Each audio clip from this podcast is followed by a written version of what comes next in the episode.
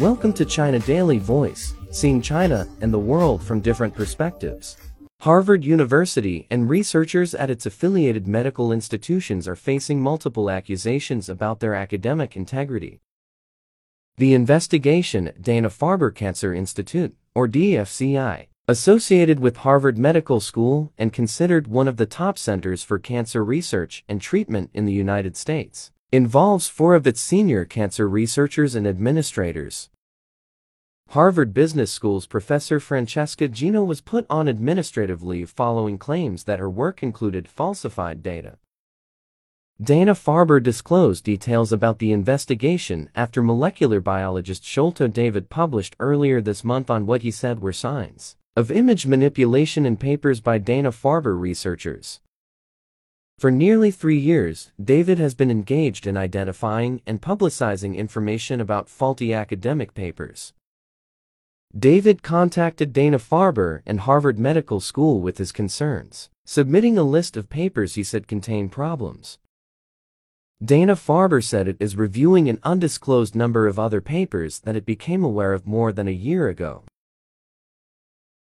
We knew about many of these papers and their allegations before the blog post. Barrett Rollins, the Cancer Institute's research integrity officer, told the Wall Street Journal, the Harvard-affiliated Medical Institute said it already has initiated the retraction of six papers and is in the process of correcting 31 others following the investigation into data falsification. More than 50 papers, including for co-authored by Lori Glimcher, the Institute's CEO and president, are still under review, Rollins said. The Institute has not determined whether misconduct occurred.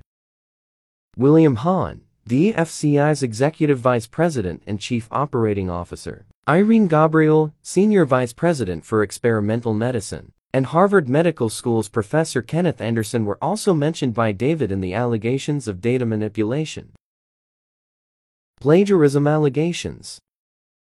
Earlier this month, Claudine Gay stepped down as Harvard president after she faced numerous allegations of plagiarism in her past academic publications. Gay had requested corrections to her dissertations that involved an academic misconduct claim, while she said she stands by her research.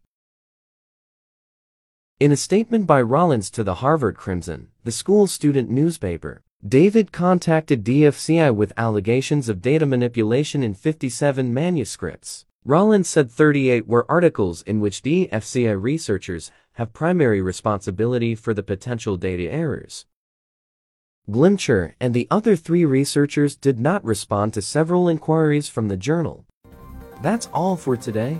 For more news and analysis, buy the paper. Until next time.